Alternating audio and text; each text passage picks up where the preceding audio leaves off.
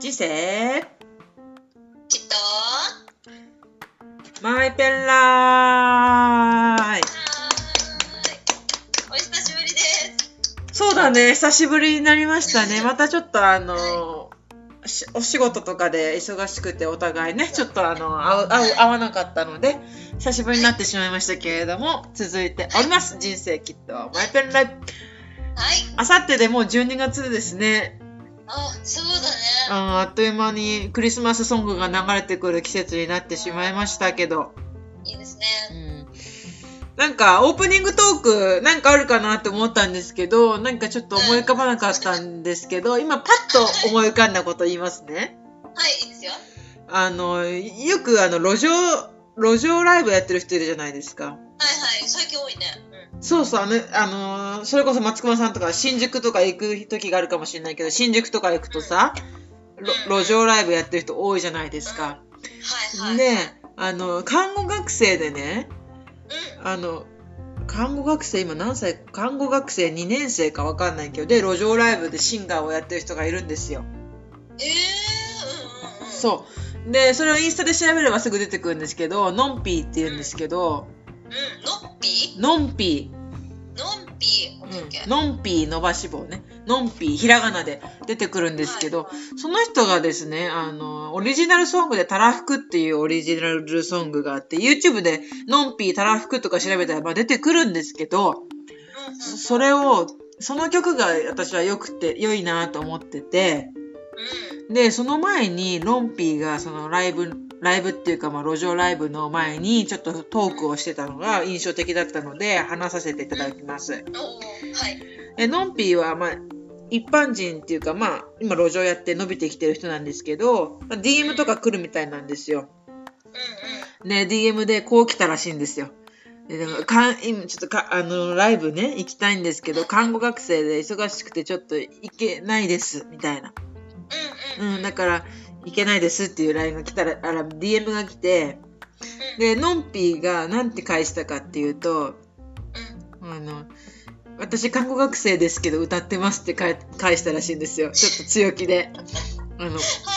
私看看護学生してますけどあの歌ってますみたいなはいはいはい歌らしくって、うんまああのーのんぴーはね忙しいっていうのはうんあの心をなくすって書くっていうん言うんですよはいはいはいそうだねあの漢字でねそうそう立身弁になくすっていう字ね心をなくすっていうのはあのしたくないとそれはしたくないとあの看護師にの免許の資格をうあの学校に行って取らせてもらってるのに取らせてもらってる勉強をさせてもらってるのにんうん自分のやりたいことをねさせてもらってるのにそれで忙しくて心をなくすっていうようなことはしたくないから私は今日も歌いますっていうあのうん忙しいっていう言葉は使いたくありませんっつってでもあの昨日昨日もあの膀胱留置カテーテルの演習をしてきましたとか言って とかあのテスト勉強のための勉強をしてきましたとかねちゃんとやってんのよ看護学生を。はいはいはいだけど全国を回ってるしへー銀だこのバイトと引っ越し屋のバイトをしてるしえーそう楽しんでるんだよねやっぱりだからその忙しいとは言わずに忙しいっていう風に捉えれば忙しいかもしれないけど楽しんでるっていうっていうのはとても印象的でしたあーすごいなので皆さんもあのた「たらふく」っていう曲をもし聴いていただければねあののんぴーの YouTube に載ってるんですけどその中の一つの動画にのんぴーのこの言葉があの一緒に載ってるのが上がってると思いますのでぜひうんあの見てみてください。あーちょっと聞いてみたいと思いますはい、これはうん、っていう感じですかね。っていうところでし素た。敵だねうんありがとうございそましうたちょっと調べて聞いてみますはい。っていう感じでしたね。はい。っていったところで、この辺りにしていた、させていただいて、はいあのー今日のテーマは、あのー先日松隈さんが栃木県のはい牧場にお邪魔して、その、感じたことはいがい多々あったって言ったところで、そうですねあの、その2件についてちょっと話していただこうかなっていうふうな思ってますけれども、よろしいですかはいはい、大丈夫です。はい、じゃあお願いしま。す。はい。はい、ということでですね、ちょっと今回お時間をもらいまして、うん。私が今、すごい熱を持って話したい、うこの牧場について、ん。ういろいろと語っていきたいと思うんですけど、ん。はい。そうこの間友達とあの栃木県に行って、はいまあそれ目的としてはサイコさんタレントのサイコさんがやっているあのファームがありまして、まあ、それもお馬さん引退したお馬さんとかの、えーとまあ、牧牧場なんて言うんだろうファームうん。になってたね。うーん。お馬さんたちがまあ生涯を楽しく余生をね楽しく過ごせるようなみたいなところで、うまあ、それを YouTube で見てたから、うんすごく行きたくて、まあ、栃木にしようって言って行ったんですけん。ど、うん。もちろんそのねあのお馬さんたちもすっごい可愛かったしそのファームもめちゃくちゃ素敵うん。うで、ん。もう乗馬とかもさせてもらったりとかもしたし、うん。なんかもうそその時点であもうめっちゃ動物可愛いみたいな大きい動物めっちゃ可愛いってなって、うん。でやっぱりさあのーなんて言うんだろうそのそこで働いてる人たちとの、うん。と馬との友情というか信頼関係とかもすごいやっぱあるから、うん。素敵だなと思っていたんですけど、まあ、それを終えてその後になんかふらっとねじゃあ最終日別に特に何も予定決めてなかったんだけどうん。なんか牧場行きたいなって言っうんてで。適当に探して牧場に行ったんですようん。そしたらそこがもうめちゃくちゃ良くてはそこのね牧場の話をするんですけど、あ。はい。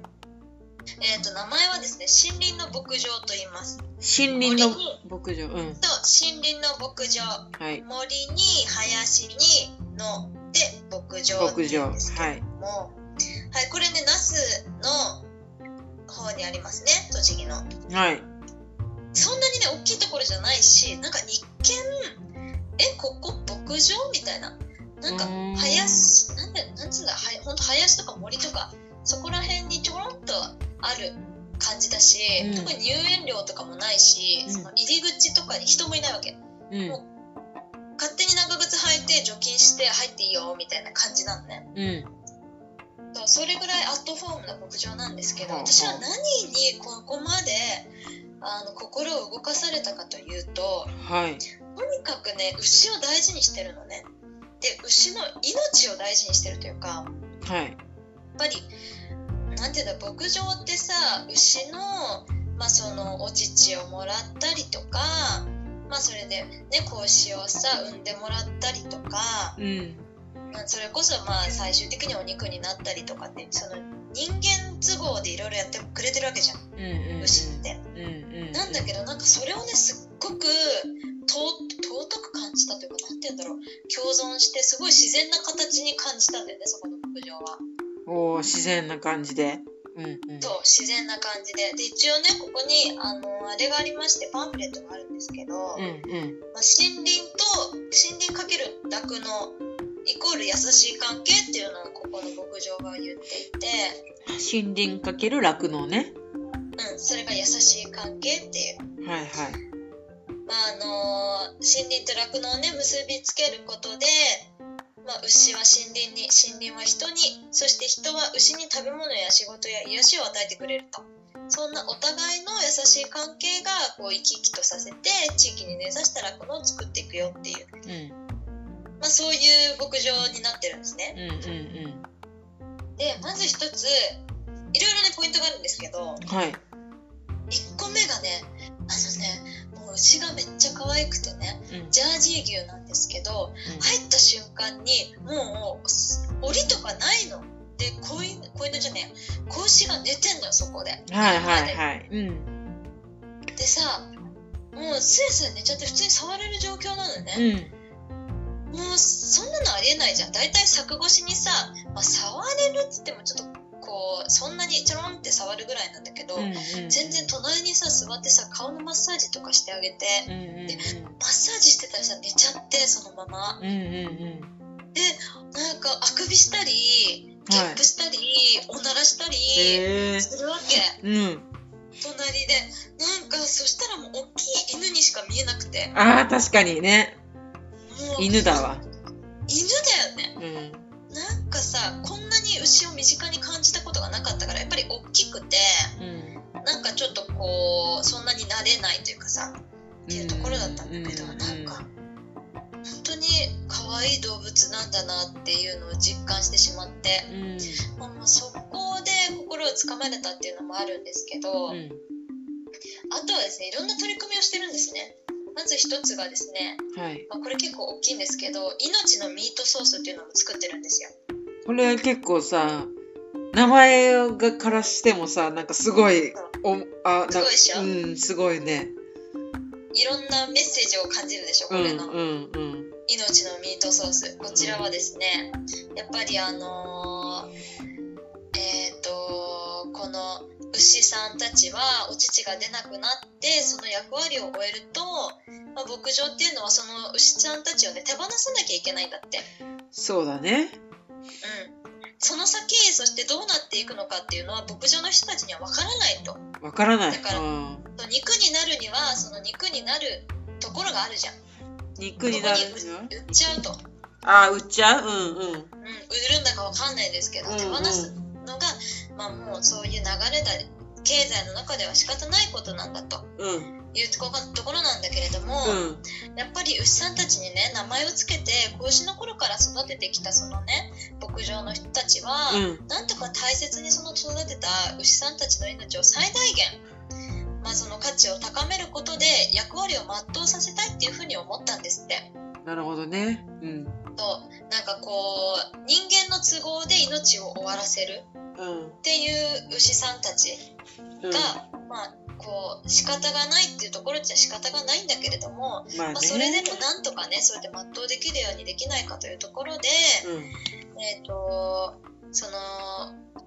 えっ、とここの牧場でお肉を赤身のお肉のその美味しさをね作れるようにおそらく多分ここで多分そういったお肉にする作業とかしたりするのかなああでミートソースを販売することで牧場に来た人たちにお届けするはいでいはただきますっていう風にこう思っていうん食べてもらえる最後をねうんっていう取り組みもされてるんですね。なるほど。なんかだから、あのうー、んなんて言うんだろうな。普段やっぱ無意識っていうか当たり前のようにねはい、食べてるものを、うんやっぱもうそもそもネーミングが命のって言ったところで、なんかもう命をいただいてるんだっていうような、この、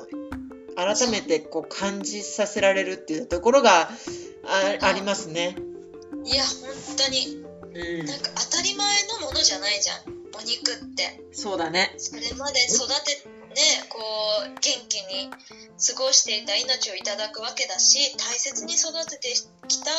そのね牧場だったりの人たちの思いもこもっているわけでそうやっぱりそれをね当たり前にスーパーに並んじゃっている状況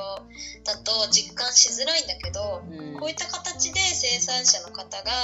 販売するってなるとやっぱ重みが違うから、確かに。うん、私はそれ以降まあそれ以降というか結構お肉に対する見方がすごい変わったあなるほど。ど、ど、いどういうものからどういうものに変わったのえーっと私はまあ結構前何年か前にもそういうねやっぱりお肉の動物は好きだからこそうん。なんだろうあのどういう状況で動物たちがいるのかっていうのを調べたりとかうん。なんかもちろん命をもらうっていうことに対しては意識はあったんだけどうん、その命を作る過程でもぎゅうぎゅう詰めにされてたりとかさ、そうだね。うん、もう本当にひどい状況の中であの命を失っていくっていうのを見た時にやっぱり食べる気にはなれなくなって、うんまあ、環境にも悪いから肉をちょっと食べないようにしようって思ってる時期があったのねうんうんうんでその時は本当食べてなかったんだけど最近なんか外食とかも増えてでちょっとそういった意識も薄らいでくるんだよねやっぱり触れてないとさ、うん。なるほど。うん。で普通に食べてたんだけどやっぱりもう一回立ちここでそういうのに触れて立ち返ってなんかねこの間ねそう外食した時に豚肉を食べたんだけどうん。その日にもう豚が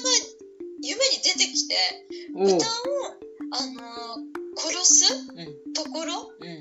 いうかそのやっぱ肉にする場面でうん送り出すところん。のうん。夢とか見ちゃってなるほど。ちょっともう食べれなくなっちゃった。あら、本当。うんなるほど。だから、そういうふうに思うっていうことは、そういうふうに思うってことなんだろうね。 そうそうだから、要するにさ、その、なんていうのあのー例えば、まあ、本当にありがとうっていう思って美味しく食べるっていういうようなさ選択肢もあるわけじゃん。うんうんうんだけど、そうねありがたく思ったところでそういうふうに夢に出てきたってことはもう本当はそういうふうに思ってるっていうことなんだろうね。そうだねなんか、うそのそれこそこういうミート命のミートソースみたいに大切に育ったお肉のんなんだろうその最大限になんていうかなこうあのい全うできるようにその生命を全うするために、うんそういう形にしたんだよっていう愛のこもったお肉うんとスーパーに売られているようなこうねどういう家庭かもわからないお肉とそうそうはまたちょっと違ってくるから。うん、やっぱりさそこってさすごく思うけどさあの、やっぱりさあのみんなさ安いものにさ手が伸びるじゃうんんスーパーとか行くとねそうだね、うんうん、だから安いものっていうのはやっぱり安い理由があるっていうかだからそう肉だとしてもなんかやっぱりちょっうとそのなんていうんだなんかこういうふうにぎゅうぎゅう詰めになったりとかあとはなんかこうそうそう抗生剤がねなんか飲まされうん炎症予防でなんか抗生剤が飲まされてたりとかそういうのもあんだって海外そうそういうふうにしてはなんか安くなってるそうそうっていうその裏側そのなんて言うんだろうやっぱり値段が安いものを求めるけどその裏側だからう逆に愛情をたっぷり込めて、えーってそれなりやっぱ値段はやっぱするじゃん他のやつより高かったりするじゃん卵にしてもさいいところのそうそう育ったやつ違うよいねいものを食べてきたとかだったらそれなりにするけどやっぱり質とかそういった愛愛情とかんそういう裏側っていうのをやっぱり考えて物を消費者は選ぶっていったところは、まあ、大事だなっていうのはあるしそういうものをやっぱ選べるぐらいのあれにはなりあれだよね。で松隈さんがこの間さ出稼ぎに行く日本人っていう話をしてたじゃん。あはいはいはいはいそうそれでね私も調べてみたの YouTube で。うんうんそしたら出稼ぎに行く日本人じゃないけどやっぱり今物価が高くなっててみたいなはいはいそうでやっぱ安いものを安いもの安いものを求めてみんな手を取る、だからねうん、もうその時点でやっぱりもうなんか日本は貧乏になってきてるみたいな言い方をしてたんだけど、そうだらからそういうふうな選択をせざるを得ないみたいなのも仕方ないけれどもやっぱりそういったところを大事にして選ぶものにちょっと気をつけていけたらいいなって思うよね。うんほんとそうその通りそうなんかやっぱりさ丁寧なものとか質のいいものを選ぶってお金がかかっちゃうからそうそやっぱりそれをどう捉えるかだと思うんだけどそれこそだってお肉を食べないって選択肢ってすごい難しくてう。さ、うんコンビニ行ってもほぼほぼ肉だし、うん外食するってなったら肉だから、うんで私も別に絶対食べないとかっていうことではなくて、うん誰かとご飯に行くってなったら全然食べると思うし、ただそのなんていうんだ食べ方とか、うん選び方とか、うん自分の今できる範囲内でなんか考えてやりたいなっていうふうに思ったって感じかな。ああなるほどねいいと思うそれはやっぱできる範囲内っていうのがねそうそうそう。なんか自分ができないことに手を伸ばしてもねそれはできないことだからやっぱりそうそう自そう分になんか続かないからね。うん、できるところから、まあ、ちっちゃいけれどもやっていくっていう意識そうそうそうそれがみんな広がっていけばさ大きくなるわけだからさ、そうそうそう本当うん、そう思いましたうんだってきっとさ私が結構好きな言葉というかあのがあるんだけど買い物は投票だっていうあこうとがんねうんうんうんありまして、だからやっぱりそうやってさ買う一つの選択をみんながどうするかっていうのを決めていくことでうん企業もうんそれをじゃあ今はそれが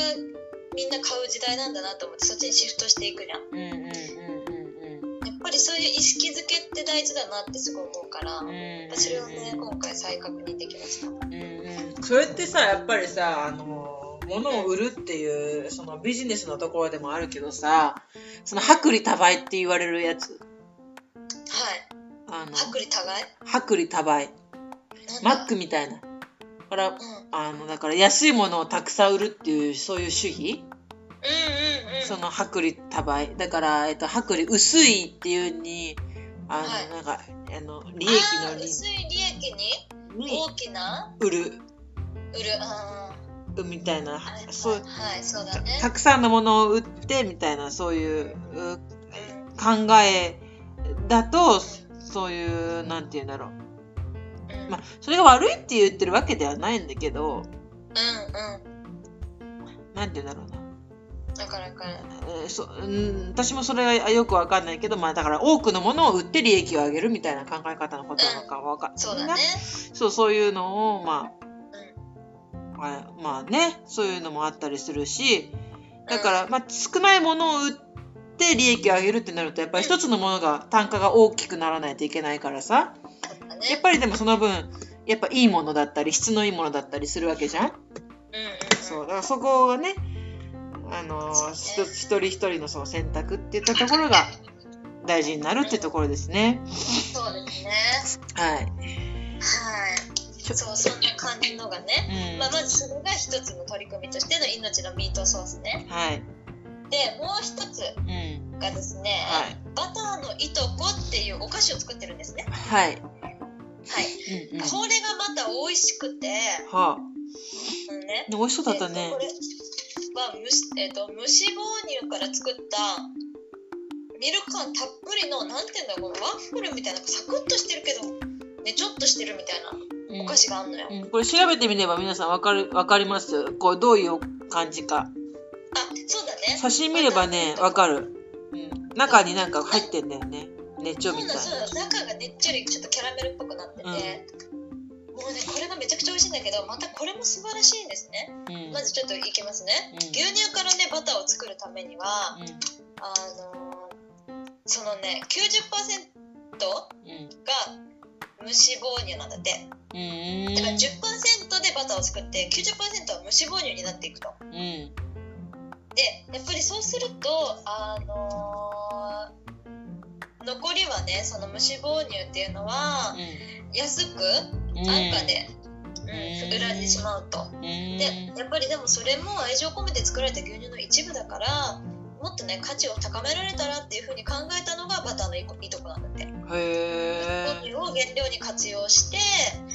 えー、とそういったあの美味しいお菓子を販売してるんですけど、ーはいはこれいねすごい人気みたいで羽田空港とかあとスカイツリーとかあの何空町店とか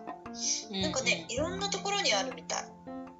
うんうんうんなるほどね私そう私もね職場の人に持ってったら「えこれめちゃくちゃ美味しいやつやん」って言って有名なんだってうんうんうんうんうんだから私はもうこれからってすごい美味しいしやっぱり愛情こもっててさ私のお気に入りの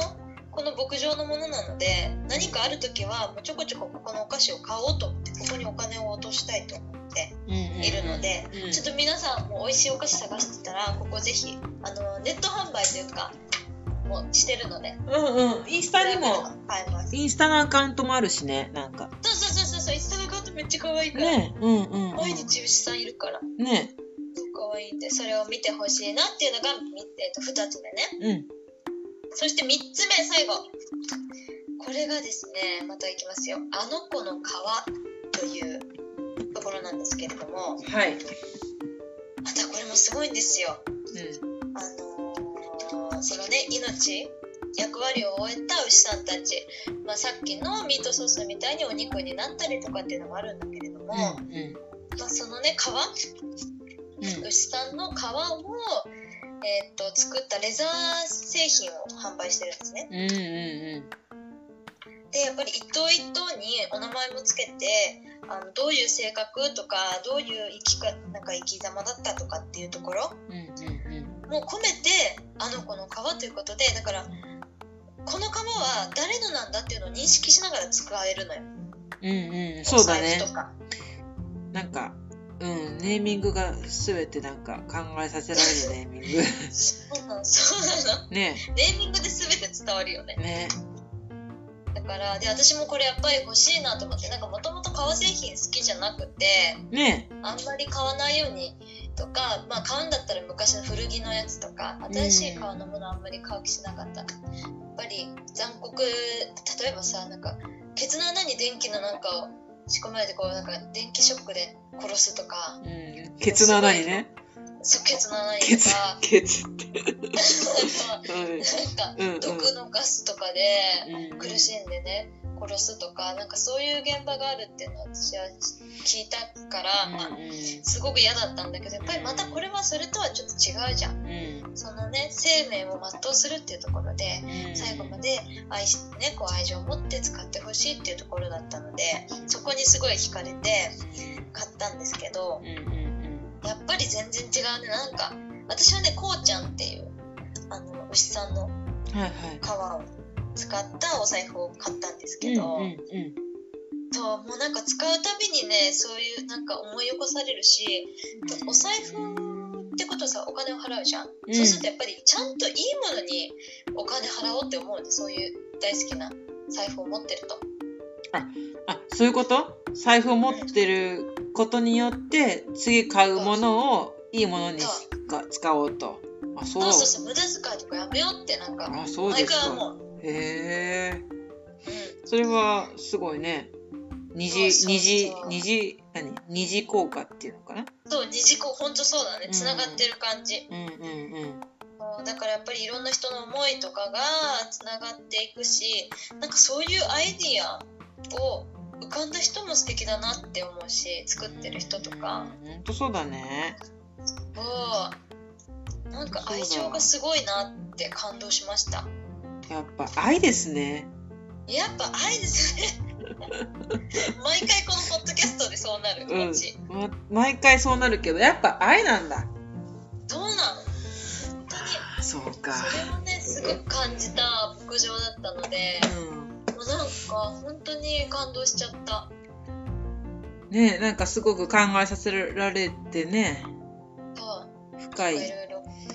変こわろりままでした。考えるような感じだけどやっぱり最終的には「愛が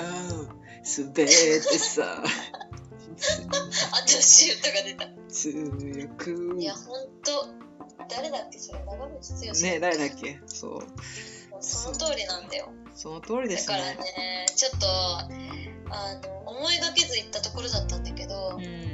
結構ね、すごいインパクト。だって私、それ以来さ、ほんと牛のことばっかり考えてて、うんうんもう寝言でね、うん牛、あれ、牛がいるって言って起きたの。やば